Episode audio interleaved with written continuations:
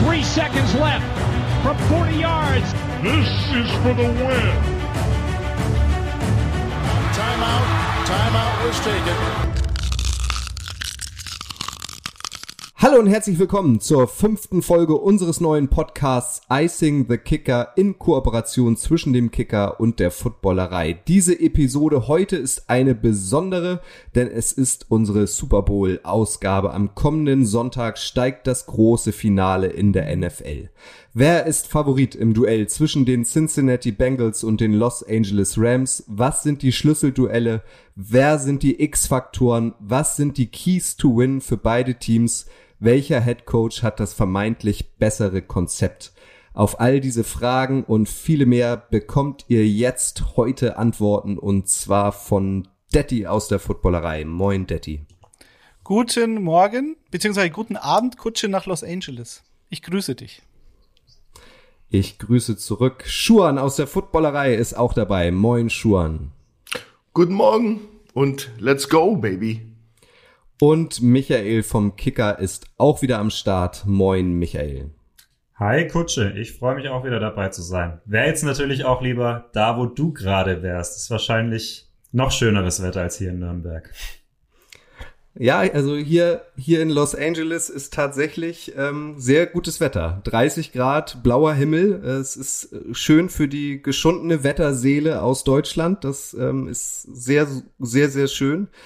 Ähm, Ansonsten, also ihr werdet ja wahrscheinlich äh, unter Umständen auch schon mal in Los Angeles gewesen sein. Es ist ja eine riesige Stadt, ein Riesenmoloch mit wahnsinnig viel Stau. Und es ist tatsächlich wenig vom Super Bowl hier zu sehen. Es ist wenig plakatiert. Es gibt allerdings zwei große Hotspots.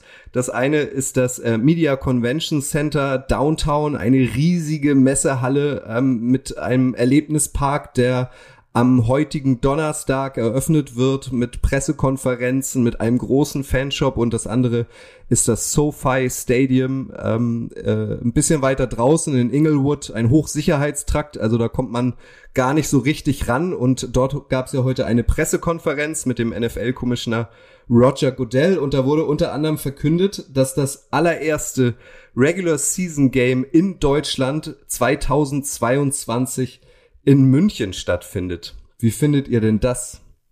Ja, was soll ich sagen? Also, das ist für mich quasi ein Heimspiel und es hat mich auch nicht überrascht. Es war ja recht interessant die letzten Tage.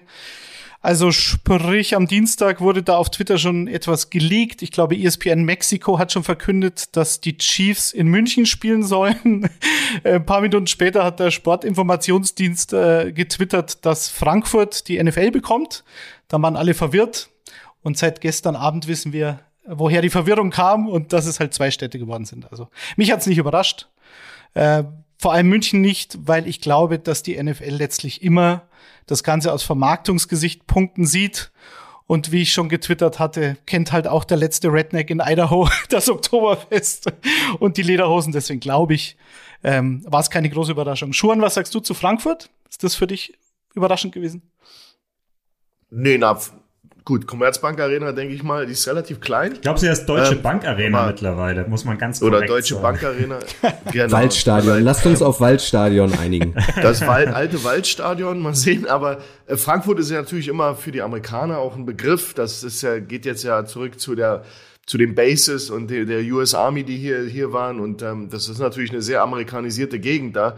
Und von daher macht mir, also überrascht mich Frankfurt da überhaupt nicht. Ich, ich bin äh, positiv überrascht und freue mich, dass es München geworden ist, weil als erstes Spiel, weil München natürlich auch eine, erstmal eine geile Stadt ist.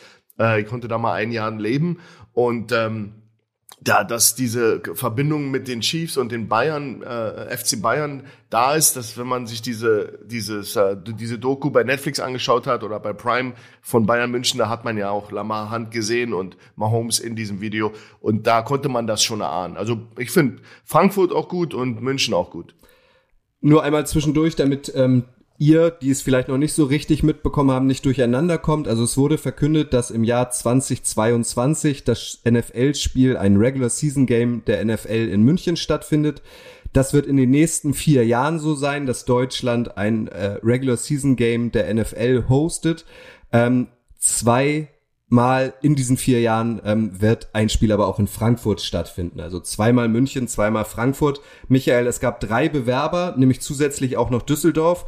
Düsseldorf geht jetzt leer aus. Es war immer erwartet worden, dass nur eine Stadt den Zuschlag bekommt. Jetzt sind es zwei im Wechsel. Wie ähm, empfindest du diesen Kompromiss in Anführungszeichen? Ja, also für mich ist es ja eigentlich kein Problem. Äh, von Nürnberg aus ist beides gut erreichbar. ähm, ähm, ja, also natürlich war es überraschend, aber äh, Detti, wir beide haben uns, glaube ich, auch schon mal drüber unterhalten, dass Düsseldorf für die NFL jetzt aus vermarktungstechnischer Sicht vielleicht nicht so viel Sinn macht. Ähm, ja, Frankfurt und München sind halt auch ähm, beides Städte, die, die kennt jeder Amerikaner. Schuhan hat es gerade angesprochen. Frankfurt ist eine Stadt, da findet sich jeder Amerikaner, glaube ich, schnell zurecht, weil es einfach eine sehr, ja, Amerikan ja, amerikanische Stadt ist, äh, so, sozusagen. Ähm, ich bin auch ehrlich, mir war es eigentlich egal. Hauptsache NFL in Deutschland. Das ist echt geil, da freue ich mich mega drauf und ist auch, glaube ich, auch ein Riesenschritt zu noch mehr Begeisterung hier. Ja, also ich glaube auch der Ausschlag, warum es dann München geworden ist, ist halt, also jetzt im ersten Jahr, ist halt neben dieser Nähe auch von den, von den Medienpartnern, die man hat, also sowohl Pro7 als auch der Zone, die beide in einen Steinwurf entfernt sind von mir und von der Allianz Arena. Aber ich glaube, allein dieses Bild dieser Allianz Arena äh, in den amerikanischen Farben, das möchte sich die NFL zum Auftakt nicht nehmen lassen. Das sieht einfach sensationell aus, glaube ich. Und man muss wissen, das habt ihr ja auch schon gesagt, ähm, der FC Bayern München ähm, pflegt bereits eine enge Kooperation mit den Kansas City Chiefs. Kansas City Chiefs, die Gerüchte gibt es, sind höchstwahrscheinlich das erste Team, was im Spätherbst 2022 hier in Deutschland spielt. Ich finde, das, was Michael gesagt hat, kann man wunderbar unterstreichen. Letztlich ist die Stadt eigentlich egal. Das ist ein riesiges Zeichen der NFL und letztlich ja auch ähm, eine Dankbarkeit an die deutsche Community, ähm, dass es hier jetzt in Kürze ein Regular Season Game gibt. Das ist großartig. Darüber werden wir euch logischerweise in den nächsten Wochen und Monaten auf dem Laufenden halten. Jetzt steigen wir aber ein in den Super Bowl. Wie gesagt, Sonntag das große Finale in der NFL. Ähm, wir wollen es sportlich, taktisch ähm, ein bisschen in Kategorien bröseln und äh, haben uns als erste Kategorie überlegt, was sind denn die Schlüsselduelle im Aufeinandertreffen zwischen den Bengals und den Rams. Ihr drei habt jeweils einen individuellen Schlüssel rausgefunden, euch rausgesucht. Detti, mach du doch mal den Anfang. Auf welches Duell am Sonntag sollten wir deiner Meinung nach auf jeden Fall ein Auge haben? Also für, für meine bengalischen Tiger ist es, glaube ich, ein relativ klarer Elefant im Raum. Äh, wenn sie dieses Spiel gewinnen wollen, dann müssen sie Cooper Cup stoppen. Cooper Cup hat eine unfassbare Saison gespielt, ist ein veritabler MVP-Kandidat. Er wird es nicht werden, sehr vermutlich, aber, aber er hätte es verdient. Und ich glaube, dass die Frage sein wird, aus, aus schematischer Sicht, was machen die Bengals? Werden sie Cooper Cup oft doppeln? Immer kannst du es nicht machen. Aber es würde sich vermutlich anbieten. Bei Cooper Cup ist es halt relativ schwierig, weil er sehr viel im Slot agiert, also in der Mitte sehr viel vor dem Snap ähm, bewegt wird. Die Bengals haben einen guten Slot-Corner mit Mike Hilton, also einen der besten der Liga eigentlich. Für mich ist aber die entscheidende Frage, was machen sie mit Jesse Bates? Das ist der Safety, einer der beiden Safeties der Bengals, der unglaublich gute Playoffs gespielt hat, der ein Ballhawk ist und der, glaube ich, ähm, auch dazu führen wird, dass sie ein bisschen von ihrem Konzept, was sie gerne spielen, also mit einem Safety, dieses Single High Coverage, die die Bengals gerne verwenden, dass sie da ein bisschen von weggehen, vielleicht mit zwei tiefen Safeties mehr agieren und einer von den beiden sich halt immer ein bisschen um Cooper Cup kümmern wird, also entweder Jesse Bates oder Von Bell. Und dann, denke ich, könnten wir öfter mal so Dinge erleben wie vor zwei Wochen gegen die Kansas City Chiefs bei der entscheidenden Interception, als beide Safeties gegen Tyreek Hill gestanden sind. Da war kein Cornerback dabei, das war Tyreek gegen die Safeties. Äh, und Jesse Bates hat den Ball quasi Hill aus den Händen geschlagen und Bell hat dann die Interception gefangen. Und es würde mich nicht wundern, weil Stafford mag auch die tiefen Dinger, das wissen wir alle, wenn wir solche Situationen häufiger erleben. Schuhen, glaubst du, dass die, die Bengals so dieses High-Safety-Konzept durchziehen, was sie halt gern mögen? Oder sich, wie sie es ja auch schon gegen die Chiefs gespielt haben, sehr zurückziehen, sehr viele Leute in Coverage haben und so halt einfach immer in Überzahl sind und einen Spieler auf Cooper Cup abstellen können. Glaubst du, das ist umsetzbar? Also, also ich denke mal, jeder, jedes Spiel bedarf, es bedarf da immer ein, ein, eines neuen Gameplans. Also das war sehr spezifisch alles in, gerade in der NFL, in Playoffs sind das sehr spezifische Gameplans. Und wenn die natürlich in ihren Angriffsbemühungen konform gehen, dann kannst du dasselbe dagegen spielen.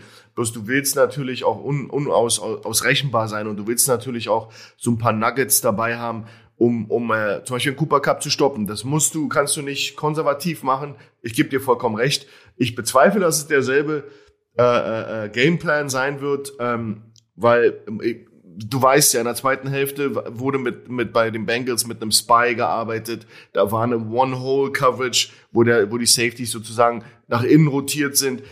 Ich weiß nicht, ob das der Weg ist. Ich glaube, Cooper Cup und, und die äh, Stafford sind eher so ein äh, vertikales Stretch-Team. Die schicken vier Leute vertikal. Das ist nicht so dieses High-Low quer übers Feld, was Kansas City macht. Das, das haben sie anteilig schon. Aber ich glaube, der Ansatz ist ein anderer. Ich glaube, die, da werden wir einen anderen Gameplan sehen.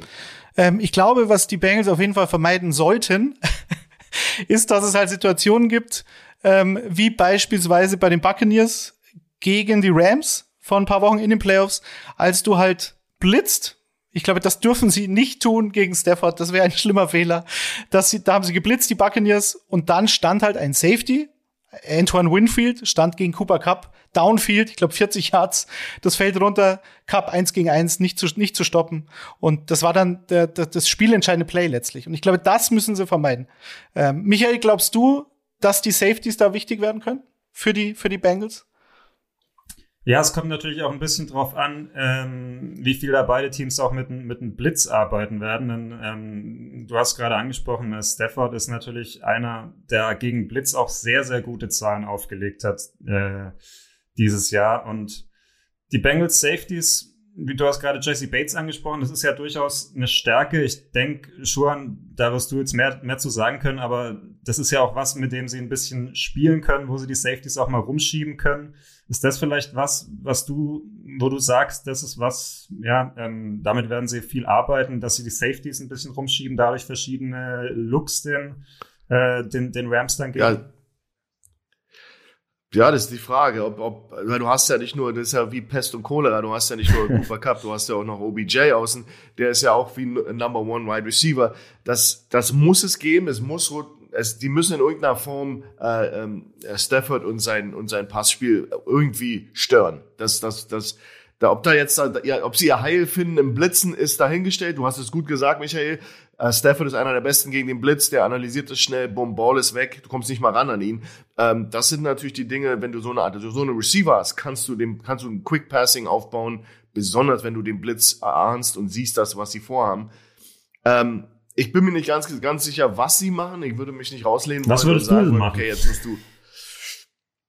Ja, du musst auf alle Fälle, musst du, in bestimmten Downs ist für mich Cooper Cup jemand, wo du ihn auf alle Fälle, äh, äh das hat immer mit dem Momentum im Spiel zu tun. Du musst als Coach, äh, ich sage mal, du musst es irgendwie spüren. Jetzt ist Zeit, äh, Cooper Cup mal eine Doppelcoverage anzu, anzu, äh, aufzuerlegen. Ich bin mir nicht sicher, wie der Status äh, vom äh, ähm, Tident ist. Ähm, der, wie ist sein Name? Ähm, ähm, Tyler Higby. Der, der, ist, der, der ist halt unklar. Higby, Tyler Higby, der hat ja einen MCL-Sprain, das ist ja eine, eine, relativ schwere Verletzung. Da bist du normalerweise ein paar Wochen raus. Ich glaube, der wird nicht spielen. Das hilft natürlich, weil du hast die Problematik, wenn du in bestimmten Downs äh, Cup doublest, hast du natürlich OBJ außen, der kann natürlich jedes One-on-One -on -One gewinnen. Also, aber du müsst, ich würde da so ein bisschen abmischen, aus einem Too-High spielen und ähm, wenn nötig dann so eine Art Double Coverage, je nachdem, wo es benötigt wird. Aber dann fangen sie an, ihre Bunch komprimierten Formationen zu machen und dann wird es schon wieder schwierig. Apropos Bunch, Punch, wir halten fest, ähm, die Safeties der Bengals gegen vor allem Cooper Cup, den Receiver der Rams, ein Duell, auf das ihr ein Auge werfen solltet. Schuan, fahre doch mal fort. Was ist dein Schlüsselduell in diesem Super Bowl? Na gut, das ist die Schlacht innerhalb der Schlacht. Also für mich ist es klar, äh, da reden ja alle drüber, ist äh, Rams Cornerback Jalen Ramsey gegen äh, Bengals Wide Receiver Jamar Chase. Ja, das ist natürlich für mich der Kampf der, der Titan, okay, Chase ist ein Rookie, der ist natürlich noch nicht ein echter Titan und man wird ja schwindlig, wenn man sich vorstellt, wo der hingehen kann noch. Aber wir reden hier darüber, dass, dass diese, äh, dass Bengals und besonders Stafford so harmoniert mit ihm, dass, dass, dass Ramsey ist so die absolute, die Medizin gegen die Krankheit. Er muss dafür sorgen, dass diese explosiven Plays, die zwischen diesen beiden einfach blind passieren, zwischen, äh, zwischen, Entschuldigung, Joe Burrow und äh, Jamar Chase, dass diese Dinge eben abgestellt werden. Das ist ganz wichtig und da kann er helfen. Ähm, und besonders Raheem Morris, der DC, muss sich eben doch auch ein bisschen überlegen, äh, wie er jetzt auch Jamar Chase findet auf dem Footballfeld. Weil wir haben ja gesehen, im letzten Spiel, Jamar Chase wurde teilweise sogar im Backfield aufgestellt als Running Back. Also du musst jetzt den Weg finden, in irgendeiner Form diese Defense Sound zu halten. Also dass alles Sound ist, sagen wir immer, dass alles äh, stimmt an allen Ecken und Kanten. Und darin musst du den Ramsey bewegen, wenn du ihn als, als einen Shadow Wide Receiver auf ihn ansetzen willst. Dann kommt natürlich die, kommen die Bengals mit komprimierten Formationen, drei, drei, drei Receiver zusammen, ganz eng, um eben vielleicht eine etwaige Bunch äh, äh, äh, Man-to-Man -Man von Ramsey abzuschütteln, den Ramsey abzuschütteln. Dann kannst du shiften, du kannst traden, du kannst Leute hin und her bewegen. Und das kann natürlich dann dazu führen, dass Ramsey gezwungen wird, jemand anderen zu covern, durch einen späten Shift und so eine Sache. Und das ist ein tolles Schachspiel zu sehen. Ich glaube, das wird ganz, ganz wichtig, dieses, dieses Duell. Ganzes Spiel ausschalten wird der Jamar Chase nicht. Dafür ist der Junge einfach special. Aber Ramsey ist äh, undisputed der beste Cover Corner in den NFL-Moment. Dreimal All-Pro, fünfmal Pro Bowler und der tritt an gegen äh, 1455 Yards und eine mo Most Explosive Player mit Jamar Chase. Das solltet ihr euch anschauen. Das wird ein super Matchup. Aber vielleicht machen sie es auch ganz anders. Ja, genau. Ich weiß nämlich nicht. Im Prinzip ist es so, ich glaube, die, die, die Bengals spielen die am zweitwenigsten von allen NFL-Teams in Man-Coverage. Das wäre jetzt so der Klassiker, okay. Äh, ähm, Ramsey ist der, ist der Shadow-Cornerback, der Jamar Chase bis aufs Klo verfolgt. Sagen wir es mal so. Ähm, das wäre anders als das, was sie bis jetzt gemacht haben. Trotz Jane Ramsey. Also es war auch die ganze Saison nicht so, dass Ramsey immer dem klassischen Nummer 1 Receiver hinterhergelaufen ist. Trotzdem hast du natürlich Matchups gehabt, wie zum Beispiel Ramsey gegen Tampa. Wir wissen es noch. Der letzte Pass von, von Tom Brady in seiner Karriere. Eins gegen eins. Outside Ramsey gegen Mike Evans. Und da wurde Ramsey sah nicht gut aus, sagen wir so. Und ich glaube, wenn die Bengals dieses Matchup sehen und wenn die Rams sagen, wir lassen äh, Ramsey mit Jamar Chase auf einem Island da draußen, dass er alleine da steht, ohne Hilfe von einem Safety, Safety zum Beispiel, äh, und ihm wirklich verfolgt, dann glaube ich, könnte es ähm, relativ schwierig werden, obwohl Jalen Ramsey natürlich sehr gut ist. Aber ich weiß nicht, ob er Chase ausschalten kann, eins gegen eins. Ja, und wir hatten ja ein tolles Beispiel im letzten Spiel, Kansas City hat Double Coverage gespielt, wenn es möglich war. Wenn wenn äh, Jamar Chase im Backfield als Running Back war, ging's nicht. Aber ansonsten haben sie ja in vielen verschiedenen Formationen äh, Double Coverage mit äh, Tyron Matthew und ähm, teilweise mit Sörensen gespielt, die Kansas City Chiefs. Und das haben sie erfolgreich gemacht. Also ich glaube, lange bis lange ins Spiel hatte hatte Jamar Chase vier Catches für nichts. Ja, und das war ähm, ganz ganz interessant zu sehen. Also da gibt's mehrere Möglichkeiten, das zu machen. Duell Nummer zwei, das sogenannte Ja-Ja-Duell Jalen Ramsey gegen Jamar Chase. Michael, jetzt sind wir gespannt auf dein Schlüsselduell.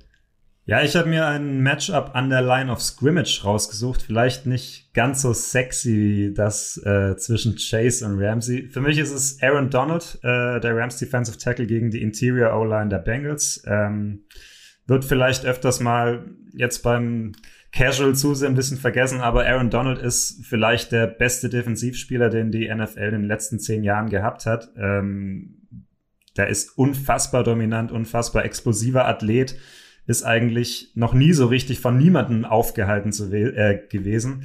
Ähm, zum fünften Mal in Folge jetzt mindestens elf Sacks pro Saison, was glaube ich als Defensive Tackle echt unfassbar ist. Ähm, kommt ja nicht, kommt ja durch die Mitte, nicht wie TJ Watt zum Beispiel. Äh, über die Seite, wo, wo dann nicht so viel Verkehr ist, wo mehrere gegnerische Blocker dann, die den Aaron Donald aufhalten wollen, sind.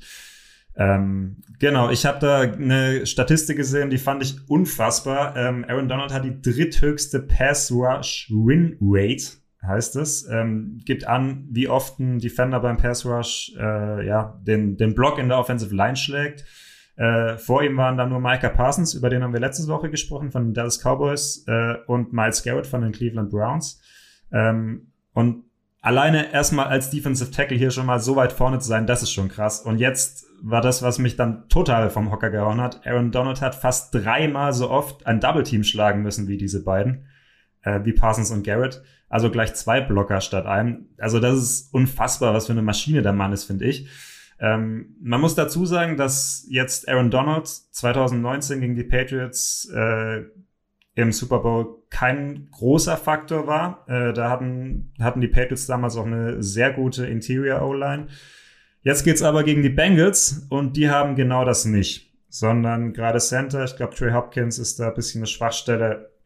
Äh, auch die Guard-Positionen sind nicht so top besetzt. Ähm, und äh, wir erinnern uns ein bisschen an das äh, Divisional-Spiel der Bengals gegen die Titans. Da hieß der gegnerische Defensive Tackle Jeffrey Simmons. Ähm, der ist immer wieder durchgebrochen, ist natürlich auch ein sehr, sehr guter äh, Defensive Tackle, noch sehr jung, aber einer der besten der Liga. Aber Aaron Donald ist halt vielleicht der beste Defensive Tackle, der jemals gespielt hat.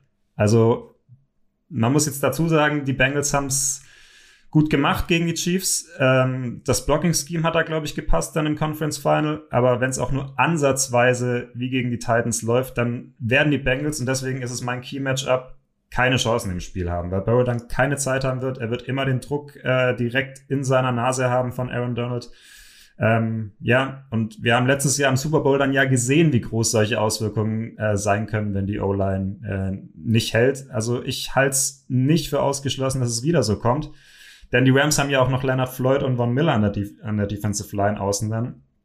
Ähm, ja, das heißt, du kannst Donald auch nicht jedes Mal von zwei, drei Spielern blocken lassen, oder? Oder Detti, weil sonst ich, fehlt ja außen glaub, Unterstützung.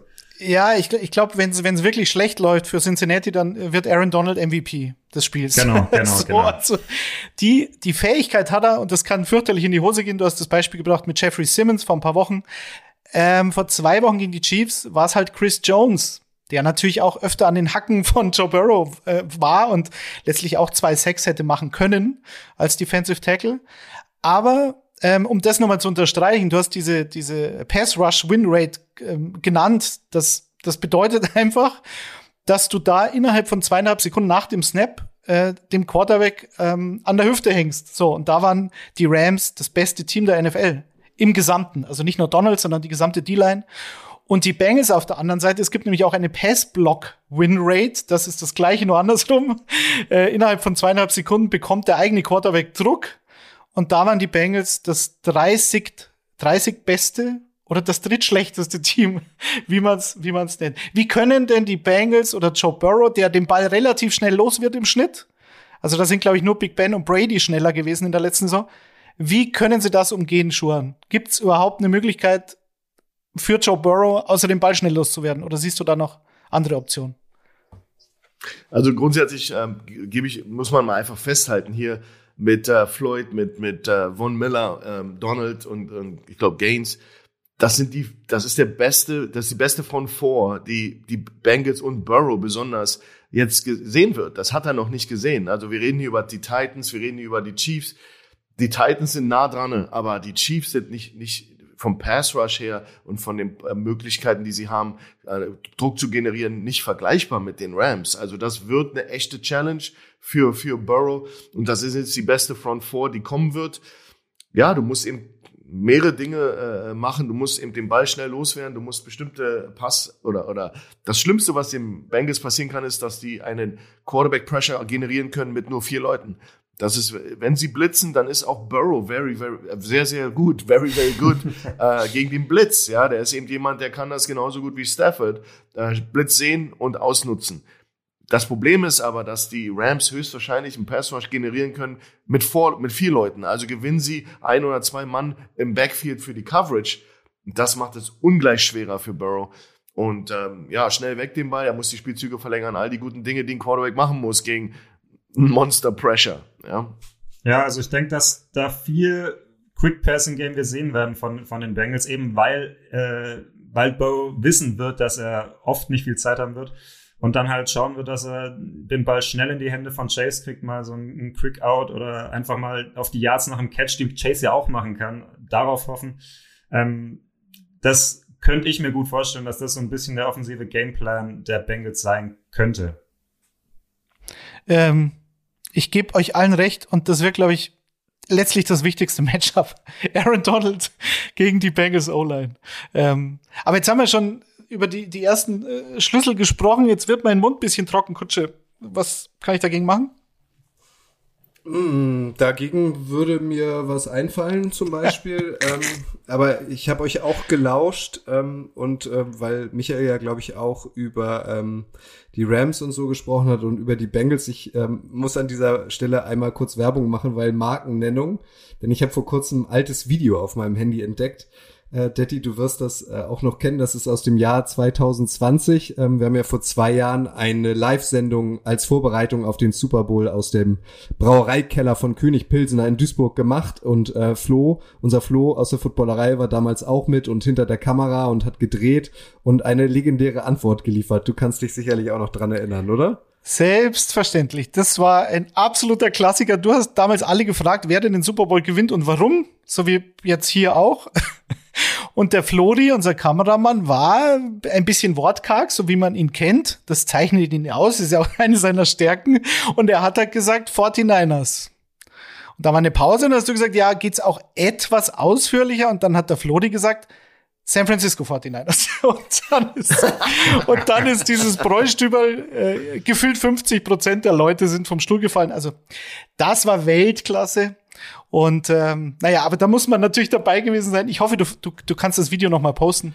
Auf ja, das, Kanälen, das, das, das, Video posten wir auf jeden Fall in den nächsten Tagen noch mal ähm, auf dem Instagram-Kanal der Footballerei. Das war, finde ich, generell ein schöner Abend. So der persönliche Austausch mit anderen Football-Fans, der fehlt mir auch äh, total. Hoffentlich ist das bald endlich mal wieder ohne große Einschränkungen möglich. Ich hoffe das. Und ähm, ja, also unsere Partys waren immer ein Riesenspaß. Jeder, der dabei war, kann es vermutlich bestätigen. Wir machen das bald wieder.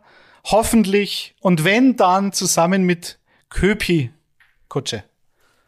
Lasst uns drauf anstoßen. Danke euch, liebe Football-Community. Danke für eure Treue. Danke König Pilsner. Darauf ein feuchtfröhliches Jam. Jam. Das waren die Schlüsselduelle, die wir abgehakt, abgehakt haben für den Super Bowl. Ähm, eine nächste Kategorie, die wir uns überlegt haben, sind X-Faktoren, also Menschen, die unserer Meinung nach im Alleingang mehr oder weniger das Spiel entscheiden können, schuren. Welcher Mensch gehört am Sonntag für dich dazu? Bei mir ist es eine Gruppe von Menschen. Also ich muss ja konsequent jetzt sein. Wenn wir jetzt davon ausgehen, dass Jalen Ramsey gegen äh, Jamar Chase äh, arbeitet, dann ist für mich der X-Faktor der Rest der Receiver, des Receiver Cores der Bengals. Und da reden wir über nicht viele, ja, weil ähm, CJ Usoma, der der Titan, hat sich wohl verletzt. Ich glaube nicht, dass der spielen kann, auch am Knie und ähm, ausgleichende Gerechtigkeit. Und dann hast du natürlich noch Tyler Boyd und T Higgins. Ja, und beide Receiver müssen abliefern äh, wenn, wenn Ramsey zum Beispiel Chase abmeldet. Ja, das kann passieren, muss nicht passieren, aber da müssen die beiden ran. Besonders wenn die Rams zum Beispiel in eine Doppel-Coverage gehen. Wenn, wenn jetzt ähm, Jamar Chase doch alleine nicht zu handeln ist, werden sie eine Art Bracket-Coverage, Star-Coverage machen, wo sie den Mann in irgendeiner Form doppeln. Und das ist natürlich ein Missverhältnis dann der, bei den Defensive Backs. Die müssen dann One-on-One -on -one gehen. Und dann ist es wichtig, können, kann Tyler Boyd, kann T. Higgins sich lösen, kann er sich, wir sagen mal, äh, äh, äh, lauf dich frei, bleib frei. Ja, also für die Receiver. Ja, und das ist so ein bisschen, wonach die sich richten müssen. Ähm, T. Higgins hat das Zeug dafür. Also wenn wir ehrlich sind, der Junge war spektakulär in den letzten beiden Spielen für mich. Ja, also wir haben gegen die Chiefs äh, sechs Catches, 103 Yards, gegen die Titans sieben Catches, 96 Yards. Also der, der Typ ist einfach eine Offenbarung für die Bengals und für mich ein, super Faktor und ganz wichtiger Faktor in dem Spiel. Tyler Boyd, der muss einfach mehr Gas geben. Also ähm, der hat natürlich über die Mitte als Slot Receiver alle Möglichkeiten, kann natürlich die, die Defense vertikal stretchen, aber der muss einfach mal anfangen, jetzt in den Playoffs Gas zu geben, weil der hat natürlich mit vier Catches für 19 Yards gegen die Chiefs und zwei Catches nur gegen die Titans für 17 Yards. Das wird nicht reichen an diesem Wochenende. Also der muss da in diesem Bereich Higgins äh, Higgins kommen, wo er, wo er einfach auch wirklich mehrere Catches macht, die für, für explosiven Raumgewinn sorgen, weil das werden sie brauchen und ähm, der sie müssen ihn einfach Schaden anrichten und nicht sich dem Schicksal ergeben, wenn Ramsey und, und äh, äh, Raheem Morris, der Defensive Coordinator der Rams, einen Weg finden, den Jamar Chase aus, äh, die Achse Jamar Chase und ähm, ähm, äh, Burrows auszuschalten. Weil wen, was steht ihnen da gegenüber? Müssen wir mal, reden wir mal einfach darüber. Eine No-Name-Crew eigentlich mit einem 37-jährigen Eric Waddle im, im Backfield, David Long, Nick Scott, Darius Williams ist der Starting Cornerback auf der anderen Seite, die Nummer 11 der Rams. Für mich nicht, nicht, also nicht die Creme de la Creme im, im, im, im Pass, Passabwehr, Football der NFL, alle vier nicht. Ähm, da geht was. Und das ist für mich der X-Faktor. Können sie das Spiel aufziehen, wie sie es ja gegen Kansas City gemacht hat, wo ja Higgins dann abgeliefert hat, als, als Chase sozusagen abgemeldet war. Ja, also ich finde super, dass du T. Higgins ansprichst, weil ich den auch auf dem, äh, auf dem Zettel hatte für, ähm, für dieses Spiel. Du hast angesprochen, der hat wahnsinnig gespielt schon in den Playoffs und ich bin schon immer ein großer T. Higgins-Fan gewesen, hat im College zusammen mit äh, Trevor Lawrence gespielt in Clemson. War da schon so ein richtiger, ein Outside-Ex-Receiver, ne? Wie man, wie man so schön sagt. Er ist, ähm, er ist auch in der Lage, so ein One-on-One -on -One zu gewinnen, auch auch mal einen Contested Catch zu gewinnen. Auf ein bisschen andere Art als Jamar Chase. Er ist eher so ein bisschen der große, schlachsige Typ dann. Ähm, aber äh, Joe Burrow ist ja jemand, der auch sehr gerne Outside wirft. Und wenn Jamar Chase, wie du angesprochen hast, mal von Ramsey oder eine Double Coverage weggenommen wird, dann kann T. Higgins da absolut der X-Faktor werden. Also ich bin absolut bei dir und gerade T. Higgins ähm, würde mich nicht wundern, wenn der ein, ein echt großes Spiel macht. Und äh, ich glaube, der ist auch, der ist ja noch sehr jung, ist sein zweites NFL-Jahr, er ist noch nicht, noch lang nicht am Ende seiner Entwicklung angekommen. Und zusammen mit Shamar Chase wird er von den beiden auch in den nächsten Jahren, glaube ich, noch einiges zu hören sein. Und das ist ja diese Basis, dass, dass die, die Bengals sich in den letzten Jahren da, da gerade eine Offense zusammen gedraftet haben, die halt nicht nur aus Chase und Burrow besteht. Joe Mixon ist schon ein paar Jahre länger, ist jetzt auch, hat seinen, seinen, seinen ersten großen Vertrag unterschrieben. Ähm, der war jetzt nicht so auffällig gegen Kansas City, weil dieses Laufspiel natürlich eine relative Katastrophe war. Aber wie du schon sagst, T. Higgins und T. Higgins hätte letzte Woche ja oder im letzten Spiel ähm, eigentlich einen Touchdown haben müssen. Das war eine relativ klare Pass-Interference in der Endzone. Das heißt, dann wäre das Spiel noch besser gewesen. Und ich habe es schon mal erwähnt, also T. Higgins war für mich auf dem Weg zu einem Superstar letztes Jahr. Und das wurde jetzt alles ein bisschen so ähm, abgedeckt von, von, dieser, von diesem Chama Chase-Hype, der völlig zu Recht ist. Aber T. Higgins, glaube ich, wird auch einen riesen Vorteil aufgrund seiner Größe und seiner, seines, seiner, seiner Physis gegenüber Darius Williams haben, wie Schuhan schon angesprochen hat, der zweite Starting Outside Cornerback. Wenn wir davon ausgehen, dass die, dass die Rams dem Wunsch von Ramsey entsprechen, der gesagt hat, ich verfolge jeden Receiver, gebt mir, wen ihr wollt. Und ähm, wenn der sich tatsächlich hauptsächlich um Jamar Chase kümmern sollte. Machen wir einen Haken hinter, hinter Schuans X-Faktor. Was ist dein X-Faktor, Michael? Also ich habe bei X-Faktor daran gedacht, das ist für mich ein Spieler, der einen Unterschied machen kann, der, bei dem man aber auch nicht so genau weiß, was man kriegt. Ähm, deswegen das X. Und das ist für mich so ein bisschen die Definition von Matthew Stafford. Äh, der Rams Quarterback, der an einem guten Tag mit Sicherheit zu den besten Quarterbacks in der NFL gehört. Das war auch schon über weite Strecken bei den Lions so. Ähm, der hat aber immer, ja, ich glaube, ihr habt es mal Brainfart genannt. Ähm, ich sage immer gerne Boneheaded Play. Ähm, also Geht bei auch, Stafford. Kann man auch sagen. ich, ich bin nicht so der Fan von Brainfart, aber ähm, bei, bei, bei Stafford weiß man halt nie so genau, was man kriegt. Einfach, der, der kann unfassbare Big Plays kreieren. Wir erinnern uns an, den, an diesen geilen Pass auf Cooper Cup gegen die Bucks. Ähm, der war in dieser Saison, wir haben es schon angesprochen, unheimlich stark gegen den Blitz. Ähm, und er war ja auch schon in, in Detroit ein Quarterback, der das Spiel wirklich an sich reißen konnte, nochmal im vierten Viertel. Ähm, er hat den Rams dieses Jahr definitiv Spiele gewonnen. Äh, mit diesem Pass auf Cooper Cup, das war, äh, Cooper Cup, das war natürlich ein Klatsch-Moment. Aber er hat in Rams dieses Jahr auch, mal, auch schon mal Spiele verloren. Ähm, mit seinen unerklärlichen Aussetzern da teilweise. Äh, viermal Pick Six diese Saison. Das waren die meisten in der NFL. Ich glaube zusammen mit Trevor Lawrence. Ich, nee, ich glaube Trevor Lawrence, äh, mit Trevor Lawrence zusammen hat er die meisten Interceptions, aber er hatte alleine die meisten Pick Sixes. Ähm, letztes Jahr übrigens auch schon die meisten Pick Sixes. Da waren es drei, dieses Jahr vier. Äh, zum Vergleich ich muss natürlich die Packers einmal ins Spiel bringen heute. Aaron Rodgers hat in seiner gesamten Karriere dreimal einen Pick Six geworfen. Ähm, also da ist Stafford schon anfällig, spielt natürlich oft auch risikoreich. Ich mag den, den Spielstil.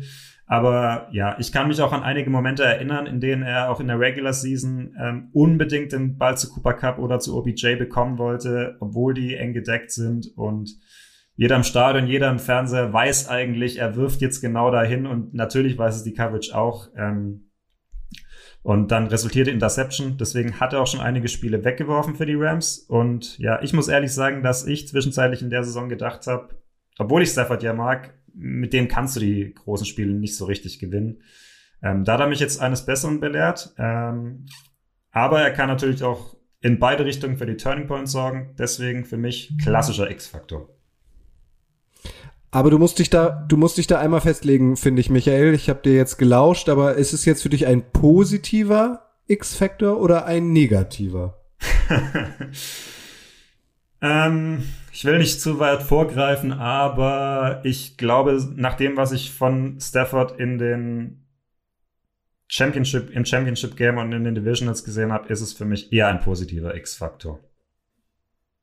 Und für euch, Detti und oder Schuan? Ja, das ist the, the good, the bad and the ugly, oder, Schuan? Genau, also das genau. ist, wenn man das so bei über Stafford so erzählt, dann klingt's fürchterlich und dann klingt's wieder sensationell. also wir müssen uns festlegen, das stimmt natürlich. Vielleicht nur so ein paar Stats noch. Also Stafford gegen den Blitz dieses Jahr 16 Touchdowns, keine einzige Interception. Unfassbar. Big Plays. Big Plays haben wir angesprochen, auch schon in den Playoffs gegen den Blitz. Stafford gegen vier oder weniger Pass-Rusher.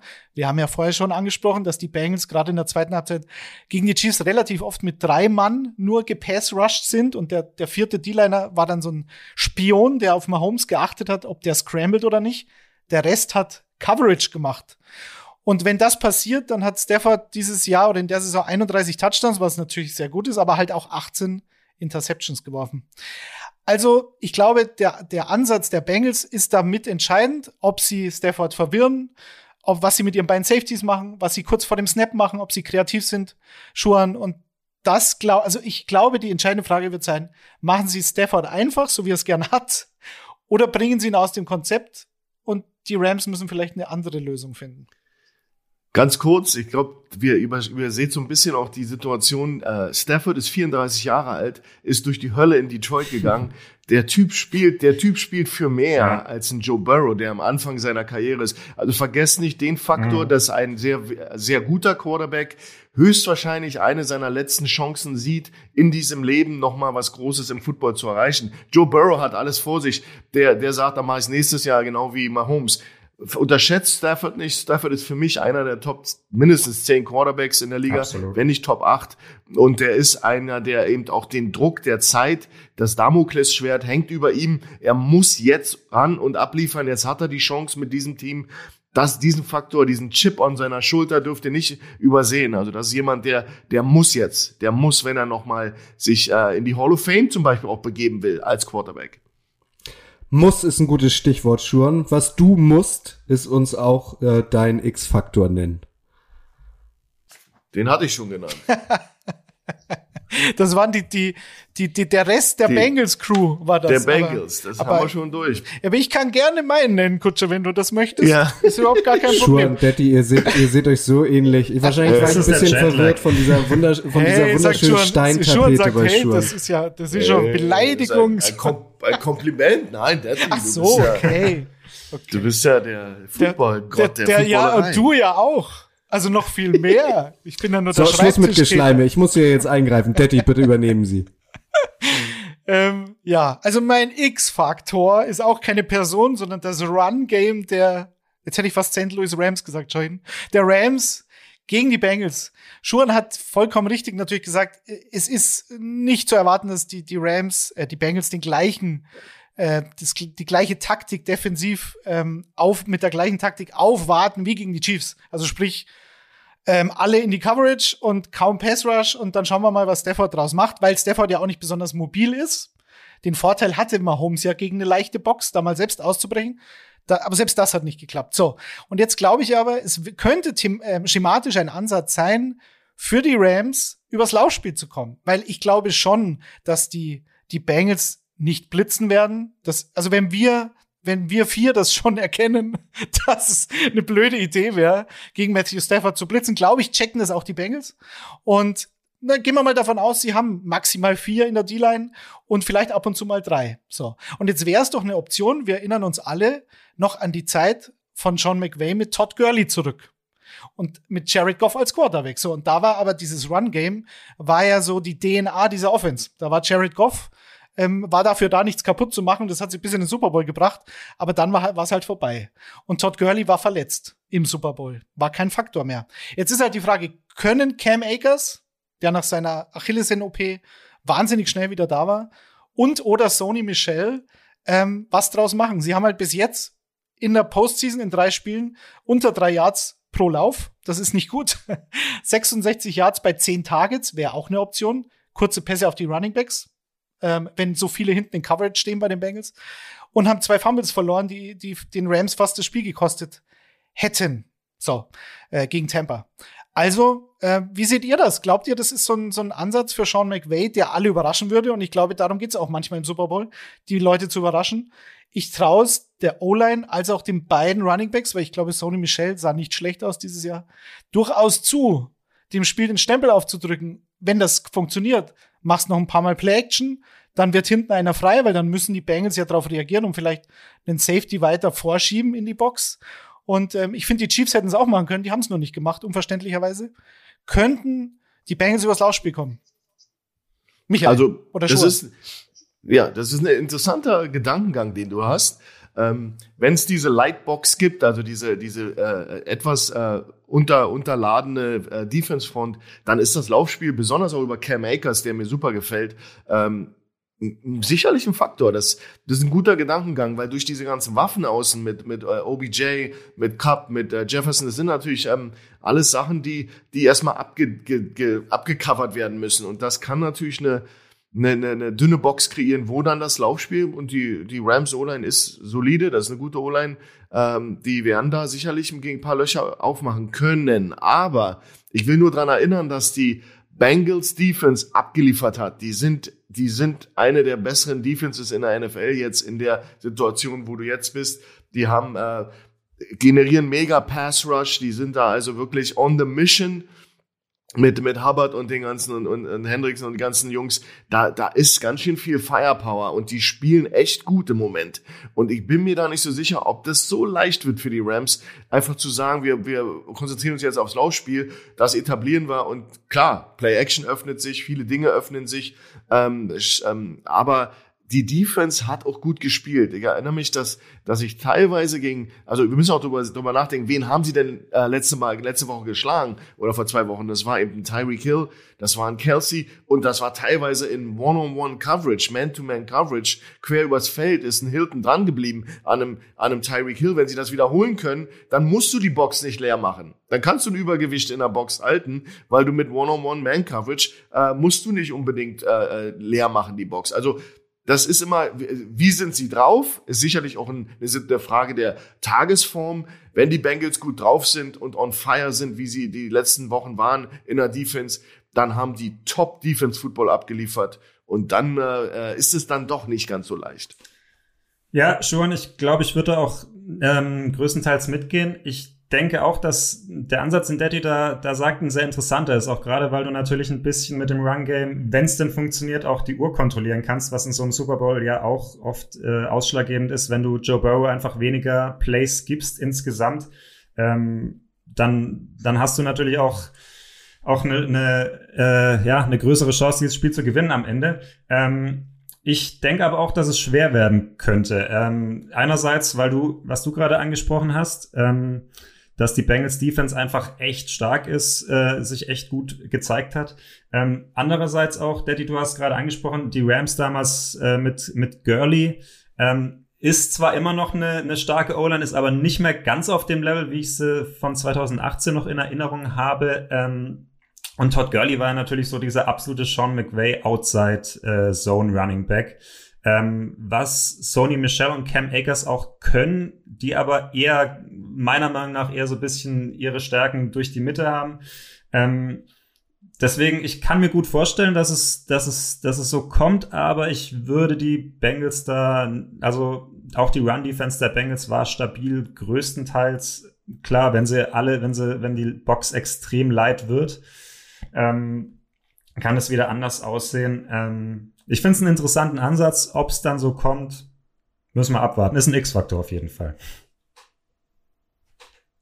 Soweit die Theorie. Wir haben euch da eine kleine Hausaufgabe mitgegeben. Also achtet doch mal speziell auf das Laufspiel der Rams am Sonntag. Und wir geben euch noch weitere Hausaufgaben auf, weil wir haben auch noch äh, Keys to Win für die beiden Teams auf dem Zettel. Und ich würde sagen, Michael, du bist gerade so schön im Redefluss, du kannst den ersten Schlüssel aus der Hosentasche holen. Ähm, ja, ich hab's anklingen lassen äh, bei Matthew Stafford schon. Also meine Keys to Win auf beiden Seiten. Äh, ich habe es jetzt nicht auf ein Team äh, eingeschränkt, sind die Big Plays. Äh, die machen natürlich oft bei NFL-Spielen einen Unterschied. Deswegen ist es jetzt vielleicht nicht das allerkreativste, gebe ich zu. Ähm, aber hier haben wir jetzt ja zwei Teams, die echte Big Play-Maschinen sind. Also Stafford und Burrow sind beides Quarterbacks, die exzellent den Ball vertikal werfen können die beide, wie wir jetzt schon öfters angesprochen haben, gegen den Blitz sehr stark sind, wo man ja sehr oft äh, Big Plays kreieren kann. Ähm, ich habe mir auch die Zahlen rausgesucht. Die Bengals hatten in der Regular Season insgesamt 42 Pässe oder Spielzüge für über 25 Yards, also klassische Big Plays, und die Rams 41. Da war von allen Teams nur noch eins drüber und das waren die Seattle Seahawks. Hätte ich auch Ja, natürlich. Die hatten aber andere Probleme dafür. ähm, genau, ähm, wie gesagt, beide Mannschaften haben die äh, Quarterbacks dafür, beide Mannschaften haben aber auch, das haben wir auch schon angesprochen, die Receiver dafür. Gerade Jamar Chase bei den Bengals ist eine absolute Big Play-Maschine. Äh, unheimlich explosiv, dominant auch bei, bei den tiefen Routen. Ähm, Higgins aber auch. Auf der anderen Seite hast du Cooper Cup und OBJ, die nach dem Catch ex extrem stark sind, die da auch äh, viel Yards nach dem Catch noch machen können und Big Plays kreieren, produzieren können. Äh, ja, und da wird es dann halt drauf ankommen, äh, ja, wer davon mehr zustande bringt oder andersrum, welche Defense mehr verhindern kann oder einen Turnover forcieren kann. Ja, wen seht ihr da, Daddy? Ähm, was glaubst du, wer macht da mehr Big Plays in dem Spiel? Tja, auch hier, wir haben drüber gesprochen, wir haben den Ansatz der Bengals thematisiert, wir haben gesagt, okay, was dürfen sie gegen Stafford nicht machen? Sprich, wenn sie blitzen, ist es relativ wahrscheinlich, dass ein Big Play passieren könnte. Oder generell, wenn Cooper Cup mal eins eins gegen eins gegen irgendeinen Cornerback oder Safety steht, dann ist das durchaus möglich. Ähm, vorher zu Stafford noch, ich glaube, er hat über die Hälfte seiner letzten zehn Interceptions waren, wenn der Ball irgendwie 40 Yards in der Luft war. Also dieses Risiko wird Stafford eingehen. Das ist das ist er als Quarterback. Das ist auch gut so. Ich liebe den Mann seit 2009, gerade wegen diesem Big Plays auf Calvin Johnson Schuhen. Das war, das waren Gemälde waren das, diese Pässe äh, bei den Lions. Aber klar, also Stafford wird es versuchen. So ist er einfach. Das, das wird sich nicht ändern. Die, die, die Bengals können sich zurückziehen. Sie können versuchen, das zu limitieren. Und Burrow auf der anderen Seite, weil wir diese, diese, diese High Safety, dieser One, One High Safety Look, was wir gesagt haben, wenn nur ein Safety tief steht, wenn das passiert und ähm, die Rams bieten Burrow das an, dann ist Burrow gegen diesen Look auch der drittbeste äh, Quarterback in der Liga, statistisch gesehen. Das heißt, dann hat er natürlich seine 1 gegen 1 Matchups, zum Beispiel Jamar Chase gegen Ramsey. Und die wird er nutzen. Und dann könnten Big Plays passieren. Und das war oft genug in der Saison der Fall. Schuhan. Ja, absolut. Also wir reden ja hier, Michael, über diese, äh, wenn du über explosive Spielzüge redest, du redest, wir reden im Football als Coaches darüber, dass es äh, fünf bis sechs Plays pro, in jedem Spiel gibt, äh, die über den Sieg Niederlage äh, ähm, ähm, entscheiden. Das, das sind unsere diese Money Downs. Und ähm, der Trick ist, dass du mehr davon gewinnst als der Gegner und dann ist es wirklich statistisch so, dass du höchstwahrscheinlich das Spiel immer nach Hause bringst. Und das sind die explosiven Plays. Also wir reden nicht über irgendwelche Plays, sondern das sind diese Bomben downfield. Das ist dieser Broken Tackle, Back Cutback für 70 Jahre Touchdown Run, äh, Interception, Pick Six. Das sind so diese, diese Plays. Und wenn du mehr davon machst als der Gegner, wenn du an diesem Abend eben ablieferst und die Interception nicht fallen lässt, sondern wirklich fängst, wie wir ja äh, schmerzlich oder einige DBs wie Ramsey schmerzlich äh, erleben mussten. Wenn du diese Plays machst, dann gewinnst du auch diese Trophäe. Also da gebe ich dir recht. Wer macht im Endeffekt die meisten Plays? Was wir noch nicht angesprochen haben, ist natürlich im selben Atemzug, wer macht die, die wenigsten Fehler, Turnover etc. Da müssen wir auch drauf, drauf kurz ansprechen. Die, die Rams hatten damit natürlich ein Riesenproblem. Während Burrow, Burrow ist relativ ähm, äh, clean in dieser Hinsicht, Stafford ist natürlich sehr anfällig dafür und die Rams hatten so einen untypischen Moment mit ihren vier Fumbles ähm, in, in, in, in einem der vorherigen Spiele. Aber ja, explosive Plays, gewinn mehr als der Gegner und du hast eine gute Chance, das Spiel nach Hause zu Aaron Donald Strip Sacks Fumble, sage ich nur noch.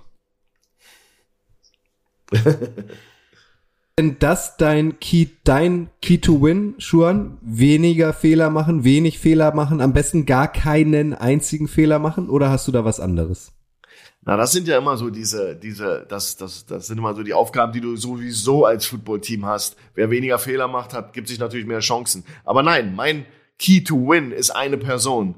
Und das ist Joe Burrow, Quarterback der Cincinnati Bengals, weil in der jüngeren Geschichte der NFL gab es eigentlich, glaube ich, noch nie die Situation, dass eine Person eine Mannschaft trägt, weil äh, keine Chance mit der Offensive Line schadlos zu bleiben an diesem Wochenende. Keine Chance, äh, wie Stafford dahinter zu sitzen und eine Mannschaft auseinanderzunehmen mit einem Passspiel. Er wird im Sturm stehen, er wird, und das ist das Famose bei ihm, er würde, wird im Auge des Sturms stehen und um ihn herum wird absolutes Chaos sein. Und er ist jemand, der das aber so handelt wie in dem Alter wie kein anderer vor ihm.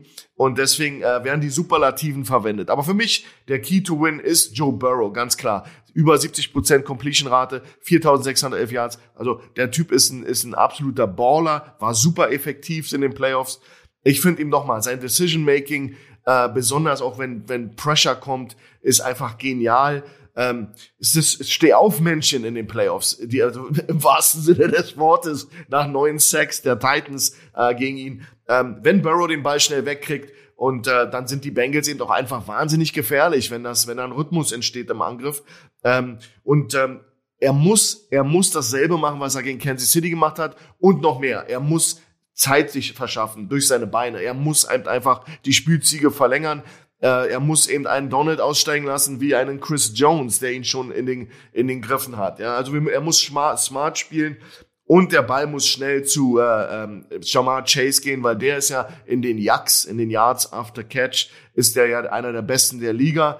Und ähm, ja, und äh, ganz wichtig ist, dass Burrow keinen Dip hat im Leistungs im Leistungsgefälle. Äh, der muss an die letzten, besonders die letzten zwei Spiele anknüpfen, fehlerfrei spielen und ganz, ganz wichtig, gesund bleiben über vier Quarter. Und das wird die größte Aufgabe der, der anderen Jungs auf dem Feld in der Offense, dass sie diesen Mann gesund halten für vier Quarter gegen die Rams im Super Bowl. Ja, ich habe gestern mit äh, Moritz Böhringer gesprochen, dem deutschen äh, Tight End, der ja bis vor zwei Jahren bei den Cincinnati Bengals war. Ähm, habe ein Interview geführt für den Kicker. Könnt ihr lesen, heute oder morgen. ähm, und der, ich habe ihn natürlich auch danach gefragt, was macht Joe Burrow aus? Weil er hat Joe Burrow noch kennengelernt persönlich. Er hat noch ein paar Monate mit ihm zusammen trainiert. Und er hat gesagt, genau das, was du auch angesprochen hast, Schuhan. Das ist ein echter Kämpfer. Das ist einer, der, der gibt nie auf, hat er zu mir gesagt. Und wenn mal was nicht klappt, wenn er dann, wenn dann wieder drei Passrusher auf ihn drauffallen, dann geht's einfach weiter mit dem nächsten Spielzug. Er, er hat so dieses, dieses Short-Term-Memory, was man, glaube ich, ganz gern sagt, was du als Quarterback brauchst er macht direkt weiter, wenn es mal nicht so klappt. Es ist egal, denn du hast noch den nächsten Spielzug. Und das ist was, was, was ihn auszeichnet, was ihn auch wahnsinnig reif macht in diesem Alter, oder Kutsche? An dieser Stelle äh, sehr interessant, was du sagst, Michael. Äh, Leseempfehlung, Kicker Moritz Böhringer erklärt oder sagt auch was zum Super Bowl. Ihr merkt, vor allem schon seit jetzt ein paar Wochen, seit wir auch diesen Podcast zusammen machen und seit ihr euch natürlich die Kicker-App runtergeladen habt, der Kicker ist viel mehr als Fußball. Der Kicker hat auch ein riesen Herz und Leidenschaft für American Football. Ähm, schaut ja, da regelmäßig also hier auch, auch Lesetipp in der aktuellen Ausgabe, nicht in der aktuellen vom Donnerstag, sondern in der dicken vom Montag, in der Printausgabe, äh, sind fette Artikel von Michael, Michael äh, über den Super Bowl per se, von Grille, der auch bei uns vor ein paar Wochen im Podcast war, vom Kicker, der stellt die beiden Teams vor, und von Mario, der in der ersten Ausgabe von Icing the Kicker am Start war, der mit Robin Gosens einen Bestseller geschrieben hat, der interviewt Robin Gosens äh, zu seinem Wechsel nach Inter Mailand. Also ihr seht, der Kicker ist voller NFL-Experten und das ist doch, das ist doch die letzt, der letzte Beweis, dass die NFL in Deutschland immer noch viel größer werden kann. Und vor allem, Detti, das sagen wir ja auch schon seit Jahren, äh, viel mehr Liebe für Kicker. Viel Liebe für Kicker. Ja, genau. Schuan, Ganz kurz nochmal, ich kenne zum Beispiel, äh, wir müssen es wirklich viel Liebe dem, dem Kicker äh, schicken, weil ich muss ganz ehrlich sagen, in den Jahren 85, 86, 87 hat der kleine Schuhan in Berlin die Ergebnisse der American Football Bundesliga immer ganz hinten im Kicker gefunden, im Kicker-Magazin. Wir reden über die 80er Jahre. Da war schon jemand, der die Ergebnisse der American Football Bundesliga ab, ab, abgedruckt hat. Und das muss man mal erwähnen. Wir reden hier über ohne den Kicker wärst du nie so weit gekommen, Schuhan. Ja, so, das ist die Quintessenz. Das ist die Quintessenz. Damals war Blau-Weiß 90 noch in der Bundesliga, oder, Schuhan? Und Tasmania, oder? Ja, keine Ahnung. Keine Ahnung. Detti, deiner ja, fehlt noch. Natürlich. Dein so, Key ja, to und, Win. Äh, Michael, In aller Kürze, das, so wie wir dich kennen. Ja, natürlich. Äh, äh, Michael, das war dann die schwäbische Connection mit dem Böhringer von den ja, genau, Schwäbisch Hall Unicorns. Von, äh, von den Schwäbisch ja, Unicorns. Ähm, ich bin ja kein Schwabe, muss ich ja immer dazu sagen, aber äh, ja, wir, wir sind nicht weit voneinander, weit weg voneinander aufgewachsen, das stimmt schon, ja. ja. Und beschimpfst du ihn immer, Daddy? Du beschimpfst ihn. Nein, ich, das ist halt so, keine Ahnung. Ich habe auch keine Lederhosen an den ganzen Tag. Das, damit müssen wir leben mit diesen Klischees, Michael. Du bist ein Badener, oder? Richtig? Ey, nix, nix von, nix von beiden eigentlich. Aber äh, ich glaube, wir sollten jetzt vielleicht eher wieder über den Super Bowl reden, bevor ich das äh, noch in den nächsten 46 Minuten ausführe. Daddy, da können wir vielleicht mal einen extra Podcast drüber machen. ja, natürlich. Wie man sich als Schwabe Hochdeutsch antrainiert hat, das ist wirklich beeindruckend. Nicht Schwaben, muss ich wirklich an diese, ja, Wahnsinn. ähm, ja, ach so, ja, stimmt. Also, was haben wir gesagt? Äh, Keys to the Win, Kutsche, oder? Ähm, ja. Ihr habt es nicht gesehen, Kutscher hat gerade die Brille abgelegt. Das heißt, ich muss jetzt wirklich Gas geben. Ähm, also ich sage, dass ähm, das Play-Calling der Bengals ist für mich ein Key to the Win. Und wenn sie das genauso machen wie gegen die Chiefs, vor allem in der ersten Halbzeit oder eigentlich die ersten drei Viertel oder fast bis äh, bis zum Schluss, bis in die ja, also das, wenn sie da wieder so einsteigen und bei den Early Downs, also sprich bei First und Second Down, ich habe mich letzte Woche schon drüber aufgeregt, wenn sie das machen dann wird's wirklich eng, weil sie haben gegen die Chiefs eigentlich sich selbst beschnitten und haben ständig ähm, mit einem Down weniger gespielt, weil sie Joe Mixon jedes Mal in eine Wand haben rennen lassen. Und es, es gab von, von diesen ganzen Early Down Runs waren 22 für insgesamt 91 Yards von den Bengals. Ähm, und da war aber ein 23-Yard-Lauf dabei. Also es gab sogar ein Big Play und wenn man das abzieht, dann sind wir so bei plus minus drei Yards pro Lauf. Und ähm, ich habe Tony Romo gehört und gesehen auf CBS und er hat sich fürchterlich aufgeregt, dass die Bengals jedes Mal gelaufen sind und es war wahnsinnig ausrechenbar. Und das ist halt so ein bisschen das Gegenstück zu dem, was die Chiefs normalerweise machen. Sehr kreativ, viel vor dem Snap die Spieler bewegen, Pre-Snap Motion und so weiter. Das sind die Bengals schon relativ konservativ. Ähm, aber wenn sie das, wenn sie so reingehen und Zach Taylor so konservativ spielt, gerade bei diesen Early Downs, dann wird's wirklich schwer und ich glaube, das sollten sie tunlichst vermeiden. Auf der anderen Seite, die Rams, die machen genau das Gegenteil. Die waren neben den Chiefs und den Bucks und den Bills, waren sie bei diesen Early Downs äh, das passlastigste Team der NFL. Also ich finde auch diesen, diesen schematischen, philosophischen Ansatz schon sehr interessant im Super Bowl, dass sich die Teams so unterscheiden in so vielen Dingen. Ihr habt heute sehr viel Input von uns, von uns bekommen und zwar zu Recht weil das große Finale am Sonntag äh, vor der Tür steht. Ähm, wir haben sehr viel über Spieler gesprochen, aber Detti, wir geben euch auch noch mit auf den Weg auf die beiden Coaches zu achten. Zach Taylor auf Seiten der Bengals und Sean McVay auf Seiten der Rams, weil die beiden haben auch gemeinsame, eine gemeinsame Vergangenheit, richtig? Äh, das ist vollkommen korrekt und ich bin ein bisschen überrascht, dass man das so in den, äh, in den Medien auf Twitter und so, dass das nicht noch mehr hochgehypt wird. Also Zach Taylor, wenn man es genau nimmt, kommt halt aus diesem Sean McVay Coaching Tree und ich habe es ja gerade angesprochen, es ist schon überraschend, weil Zach Taylor ein Offensivcoach ist, der, der hat glaube ich als Quarterbacks Coach von Jared Goff bei den Rams in der NFL angefangen und ähm, trotzdem sind sie philosophisch sich da nicht, ähm, also kann man sich fast nicht miteinander vergleichen, weil sie so unterschiedlich sind. Ähm, aber 200, 2017, nee, als Assistant äh, Wide Receiver Coach hat er angefangen bei den Rams. Das Jahr darauf war er dann Quarterback Coach Und äh, dann haben ihn die Bengals als, als Head Coach verpflichtet. Also die beiden kennen sich, die beiden sind sehr jung. Das ist, glaube ich, zusammen das jüngste Trainer-Tandem, das jemals in einem Super Bowl stand. Und äh, ja, also bei den, bei den Winning Records, da unterscheiden sie sich natürlich auch massiv, weil Sean McVay deutlich mehr Spiele gewonnen hat in der NFL als Zach Taylor. Aber da waren natürlich auch die Grundvoraussetzungen bisschen anders, wobei Sean McVay natürlich auch ein schlechtes Team damals von Jeff Fisher übernommen hat. Das darf man nicht vergessen. Schuan, du arbeitest als äh, Football Coach. Ähm, kannst du versuchen, die beiden ähm, so ein bisschen aufzubröseln in Form ihrer Coaching-Philosophie? Ja, ist schwierig von der Ferne, aber wir haben ja so ein bisschen Einblick bekommen von Sean McVay, der ja ein sehr absoluter Players-Coach sein soll, sehr nah die Spieler ranlässt. Ähm, also Maxi hat ja gesagt im, im Interview bei euch, ähm, gestern oder vorgestern konnte man es ja hören, dass er sehr oft sich hinsetzt mit den Spielern. Das ist natürlich jemand, das ist sehr speziell, das ist aber auch, weil er sehr, sehr jung ist. Also das, das ist ähm, sicherlich gleich für beide. Ähm, Zach Taylor kommt mir ein bisschen verhaltener vor als Typ, ein bisschen introvertierter. Nicht so, nicht so ein, der würde jetzt nicht in die Endzone rennen, um mit den Jungs zu feiern. Also da ist schon äh, McVay schon was, was ganz Besonderes als Typ. Ähm, war ja auch nicht, nicht ohne Grund ein Wund, als Wunderkind betitelt, weil er einfach wahnsinnig äh, äh jung ist als, als jemand und als Leader. Ähm, ich, ich denke vom Spielansatz sehr ähnlich. Ähm, sicherlich ein bisschen, ist immer witzig, wenn man über einen Coaches Tree redet von einem 32, 33-jährigen Coach, der, der konnte ja noch nicht mal die Wurzeln erlegen. Also das ist ein bisschen vermessen, wenn man bei einem Belichick über einen Tree redet oder ein paar Cells, dann ist das wahr. Ein, ein, ein äh, McVay ist da, nur weil der ein, zwei Jahre für ihn mit ihnen gearbeitet hat, ist er nicht ein, ein, ein Ursprung von ihm. Also dafür ist er zu jung, der McVay. Aber beide sind natürlich beeinflusst, spielen sehr ähnlich und ähm, ja und haben anscheinend den Code geknackt und wissen, wie man gewinnt in der NFL.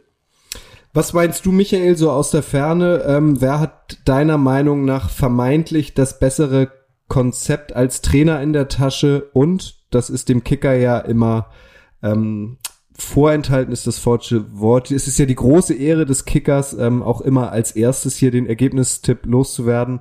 Ähm, mach das doch bitte in der Folge auch gleich. Ja, also, ob es eine Ehre ist, weiß ich jetzt nicht. Äh, ähm, nee, ich glaube, dass ähm, ja, Sean McVay kommt mir doch so als der, auch wenn er jünger ist, als der erfahrenere Playcaller. Ähm, ich glaube, dass er da bisschen, bisschen das bessere Händchen hat.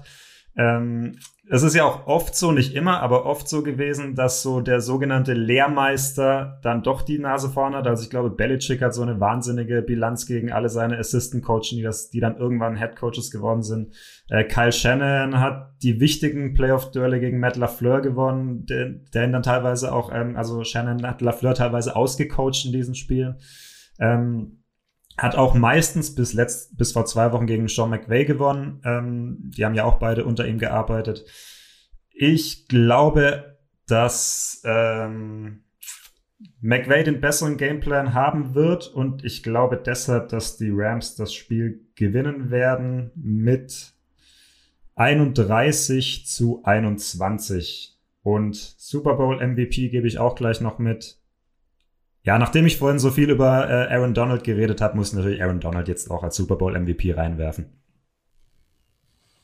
Detti Schuan, euer Ergebnistipp und euer ähm, Super Bowl MVP?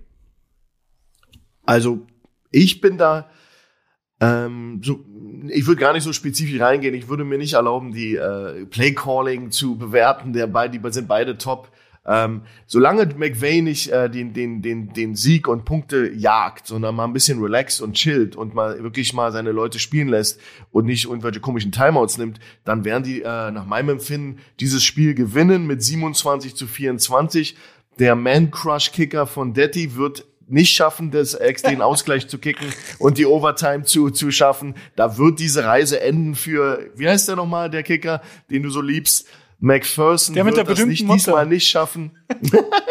und ähm, MVP wird ähm, Stafford, weil das ist auch so eine uramerikanische Story, durch die Hölle gegangen, kommt zurück, ist schon am Ende seiner Karriere und holt sich jetzt die Trophäe. Das ist so ein bisschen wie Elway damals.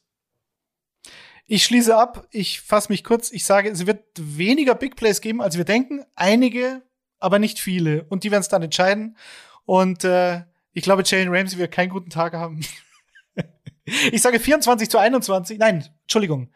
23 zu 21, weil es wird natürlich beim Stand von 21 zu 20 wieder Evan McPherson entscheiden, da sind wir uns alle einig. Und ich würde ihn jetzt nicht zum MVP machen, da gehe ich dann doch mit Joe Burrow. Aber ich muss den bengalischen Zug jetzt weiterreiten, es hilft ja nichts. Mich würden die, die, Rams als Sieger nicht überraschen, aber es tut mir leid, ich muss es tun. Es hilft, ich, ich kann nicht anders. Genau das hat übrigens Moritz Bohringer auch getippt. Spätes Field Goal 23 zu 21. Da schau an, sind wir uns einig. Der Moritz ah ja, super, oder? Super. Da hat der Moritz leider dann sich verrechnet. ich hau auch noch schnell meinen Tipp raus. Ich würde mich da an unser absolutes bislang Icing the Kicker Orakel halten, nämlich Detti. Ähm, naja, ich habe die mach Rams mal was Verrücktes. Ich mach mal was ne? Verrücktes. Ich, ich mach mal was Verrücktes. Ich glaube eigentlich, dass die Rams gewinnen. Aber ich habe jetzt gerade in diesem Moment, vielleicht liegt es auch an diesem LA, LA Flair, das Gefühl, dass die Bengals tatsächlich die Überraschung schaffen. Und ich sage euch eins, MVP wird Joe Mixon. Der wird nämlich mindestens zwei Touchdowns und für mindestens 150 Yards laufen und die Bengals gewinnen tatsächlich sensationell mit 20 zu 19 am Ende. wahrscheinlich. Bold Prediction. Wahrscheinlich, wahrscheinlich bin ich zwischendrin schon eingeschlafen. Mittlerweile ist es hier knapp halb zwei und, aber vielleicht stimmt das auch. Der LA Hot Take des Abends. Aha. Aber so wie? sieht's, so sieht's nämlich aus. Das sind diese berühmten 30 Grad, die einen hier total matt machen. Ey, diese Saison in der NFL, weißt du, Kutsche, da geht alles. Da geht ja, das, alles. Und es ist so schade, oder? Dass die, dass das wirklich das letzte Spiel ist am Sonntag und wir danach wieder ähm, viele Monate warten müssen. Aber wir haben eine gute Nachricht für euch. Icing the Kicker wird euch erhalten bleiben. Wir werden auch über den Super Bowl hinaus äh, weiter euch ähm, mit einem Podcast beglücken. Die sechste Folge von Icing the Kicker wird es auch schon am kommenden Montag ausnahmsweise geben. Nicht wie sonst am Donnerstag, sondern am Montag und zwar wenige Sekunden. Ah, das ist übertrieben. Wenige Stunden, so besser. Ähm, vielleicht auch nur eine Stunde nach dem Kickoff ähm, wollen wir euch hochemotional ähm, mit unserer Sichtweise des äh, Super Bowls beglücken. Richtig, Michael? Ja, nach dem, nach dem Abpfiff. Nach dem Abpfiff, ne? Genau, ich wollte es gerade sagen. Genau, ähm, eine Stunde nach Abpfiff etwa haben wir vor, ähm, dass ihr ein bisschen was hören könnt über den Super Bowl nochmal. Ähm, wie ist es gelaufen? Wie haben wir, es sind unsere Vorhersagen jetzt eingetroffen oder haben wir totalen Quatsch erzählt? Äh, Grille und ich werden direkt aus der Kicker-Redaktion zugeschaltet sein. Wir werden noch vorher ähm, den Super Bowl natürlich begleiten für, für die Kicker-App und für die Kicker-Seite. Und dann geht's direkt wieder vors Mikro. Und äh, Kutsche, du natürlich aus LA. Freue ich mich auch drauf, was du dann zu berichten hast. Äh, ja, ich habe Bock drauf, auch wenn es leider das letzte Spiel schon ist der Saison. Sehr gut. Dann wie immer einen herzlichen Dank an euch drei. Danke Detti, danke Schuan, danke Michael. Danke vor allem auch euch ähm, fürs Zuhören. Ihr kennt das Spiel. Wenn euch gefällt, was wir hier machen und ihr es noch nicht gemacht habt bisher, drückt gern auf den Abonnieren-Knopf beim Podcast-Dealer eures Vertrauens. Vergebt gern ein paar Sterne, gerne fünf ähm, und schaltet auch beim nächsten Mal wieder ein. Danke euch dreien ähm, und danke euch. Das war's an meiner Stelle. Möchte noch jemand ein letztes Wort sagen? Ähm, ja, ich habe noch einen Hörtipp. Und zwar, wenn ihr der Footballerei folgt auf den gängigen Podcast-Plattformen, dann wird euch auch in den nächsten Tagen noch Kutsche jeden, jeden Morgen beglücken mit dem Frühstücksei in Kooperation mit dem Flori. Und Kutsche wird immer sehr müde sein, weil er das abends aufnehmen muss. Aber er wird euch dann berichten, wie, wie die Klassenfahrt nach LA so weitergeht bis zum großen Spiel, Schuhan. Genau, meine letzten Worte sind Kutsche, geh schlafen, du siehst echt demoliert aus. aber gut. Aber wirklich gut. Bisschen müde. Gut, an dieser Stelle jetzt schnell ein Cut. Cut, cut, cut. Danke euch. Ciao. Ciao. Ciao.